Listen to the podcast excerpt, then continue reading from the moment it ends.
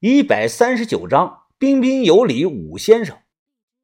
田三九那种什么都不怕的人啊，用南方话来说啊，小时候就是个反骨仔。就我了解的，他在二十多岁啊认识了骆家山以后，这辈子再没碰过其他的女的。以前盗墓行里说啊，带女人是忌讳，可时代在进步啊，现在不一样了。光说北派，就像红姐那样。女的干后勤，跟着团队跑的有很多。他们踩点放风、打听、买装备，胆大心细，个顶个的能吃苦啊！这些年肯定有女的想主动的搭上他，可田三九啊都没搭理过。九清水几乎啊到了涞水地区所有的清代王爷墓，就这么牛逼的女人，听说早年也对田三九有过意思。毕竟田把头五官长得也帅呀，我早就感觉到了。田三九心里憋着一股火，所以啊，他直接拍着阿春姐妹的师傅的脸就骂：“你牛逼什么呀？你想干什么？”院里啊有灯泡，度数不高。小妹站在一旁，脸色阴晴不定，手里攥着自己的衣角，她就像是个做错事的孩子，等到家长来了。这个武先生呢？慢慢的拿开了田三角拍在自己脸上的手，他也不生气，而是摘下了眼镜面带微笑。我操！说真的，他摘下眼镜的那一刻，从侧面真有点像我初中的数学老师，个头不高，毛刺头，老爱拿那个木头大圆规打我的手心武先生笑着说：“嘿嘿，咱们人到中年啊，这位田兄。”你是不是很多年都没对别人笑过了？他继续的说道：“自家孩子做的再错，那也是自家的孩子嘛。当大人的，最后总归要管孩子的。冤有头，债有主。我已经了解了事情的整个经过。什么无丑啊？不是说他能帮小妹治脸吗？”我去找他，不是我解释的说道：“能帮小妹治脸的是吴丑自伤蛇，人已经不在了。那个戴塑料面具的可能是前吴丑，那有什么区别呢？”这个人点头说完，转身进了屋。小妹跑着追了进去，留下了田三九站在原地，眉头紧皱。短暂的谈话结束，自始至终，这个武先生始终是面露微笑。嘎吱窝下夹着他那本厚书，但我却感觉到这个人极度的危险啊！社会上不是有句话说吗？不要惹笑眯眯的人。就这样，一场原本以为爆发的剧烈冲突，伴随着武先生的转身进屋，暂时避免了。云峰，你跟我出来一趟，将我叫到了门口，把头向屋子里看了看，这才松了口气说。很好啊，这人如我想的那样，算是个明事理的人。否则呀，恐怕刚才田三九就没了。啊！我小声的说：“这么牛逼啊？可他看起来怎么跟我的初中数学老师一个屌样啊？可不敢这么说呀。”把头眉头皱着，他看着院子里的方向。当时啊。如果田三九把阿春姐妹杀了，那现在就是有理也说不清了，绝对会牵扯到我们几个。云凤啊，你知不知道佳木斯精神病二院？知道啊，现在谢启荣不是还关在那儿吗？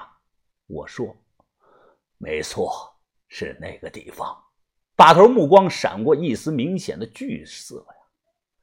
佳木斯精神病医院是长春会的，那个地方据传比地狱更像地狱啊。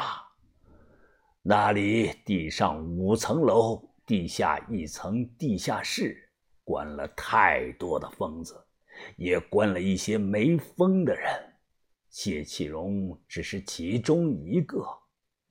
八八年出事以后，八九年。长春会派人去找过这个姓武的，就是想招揽他去佳木斯精神病院看大门。把头拍了拍我的肩膀，让我早点休息，转身回去了。阿芳家里啊，虽然有空房子，但住不下这么多人，因为自伤蛇已经死了。我们几个晚上啊，又搬回到那栋没电的院子里。我们还有钥匙，把头留在了阿芳家，当然，那个武先生也留在了那里。咕咕咕！早上，村里的公鸡打鸣声叫醒了所有人。把头大早上打电话给我说：“云峰啊，好消息，阿春刚醒过来了。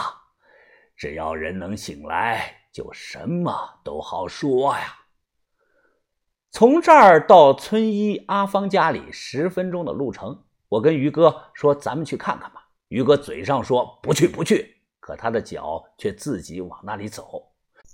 小轩不去，他说他和阿春的关系已经破裂，以后也不会再是姐妹。刚出门没走几步，身后突然传来了尖叫声：“闪开，快闪开！”我转头一看，吓了一跳啊！小唐骑着自行车，背了个书包，穿得非常的快。他扶着车把，大喊大叫，都碰到他家门了，也没有停啊，直接冲着我就撞了过来。哎呀呀！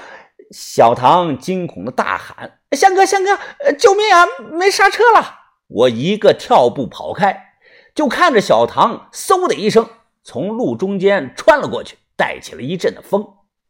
救命啊！救命啊！我和于哥忙跑着去追自行车，照这个速度下去啊，他迟早要撞墙。于哥跑着追上小唐，大手直接抓住自行车的后座，右脚拧地，身子绷直，猛地向后一拉，这股反作用力啊，让小唐直接摔了下来，脸朝下，啪的摔倒在地上。你没事吧？我赶快过去扶他。小唐的额头蹭破了皮，衣服上都是土，鼻子也流了血。他起来就哭了：“ 疼死我了，江哥，我车没刹了。”我乐死了。我说：“你大早上去干什么了？”小唐擦了擦鼻血，掀开裤腿让我看。我看他小腿上也磨破了皮，而且啊还绑了两个沙袋。小唐着急地说：“啊，这是我奶奶缝的，我早上骑车去运动了。”，我要不是运动，立定跳远只能跳一米，八百米长跑也跑不动。快考试了，我要争取加分，满分三十分呢。香哥，你你那个时候体育加了多少分啊？我我没考啊，加什么分啊？不过我说我是满分。顿时，小唐对我投来了羡慕又崇拜的目光。不过他这个立定跳远只能跳一米，实在是太弱了。我要去参加呀，随便都能跳出个一米五来。小唐说要去村医家呀拿创可贴，正好我们顺路就结伴走。一户村民家门口围了个菜园子，路过时啊，我突然看到菜园子里有一条菜花蛇，不大，小臂那么长。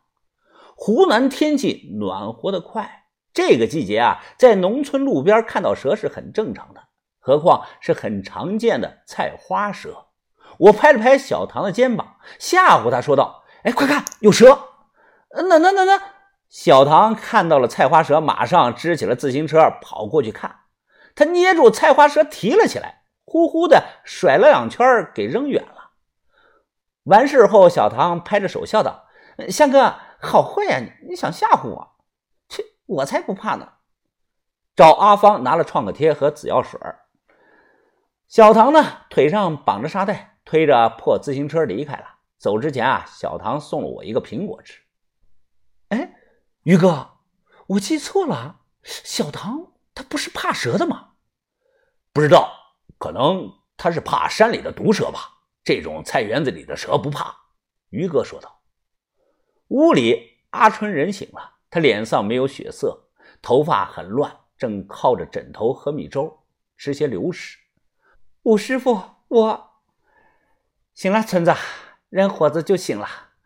所有人都在骂你呀，原因过错也的确在你呀。你为小妹做的太多了。阿春双手捧着粥碗，慢慢的低下了头。各位啊，能暂时回避一下吗？我想和我的徒弟单独聊一会儿。啊，自然可以，请便。把头给我使了个眼色。这个时候，田三九不咸不淡的说：“人既然醒了，四十万，今天能不能给我呀？”武先生转头说道：“她们姐妹啊，为了治病，这些年啊没有存款，我手上啊也没有那么多钱，麻烦您宽限两日，我可以去借啊。”田三九皱着眉，冷声的说道：“三天，我耐心有限，最多等你们三天。”他点头说：“可以。”人都出去了，他们师徒大概在屋里待了有半个多小时，不知道谈了些什么。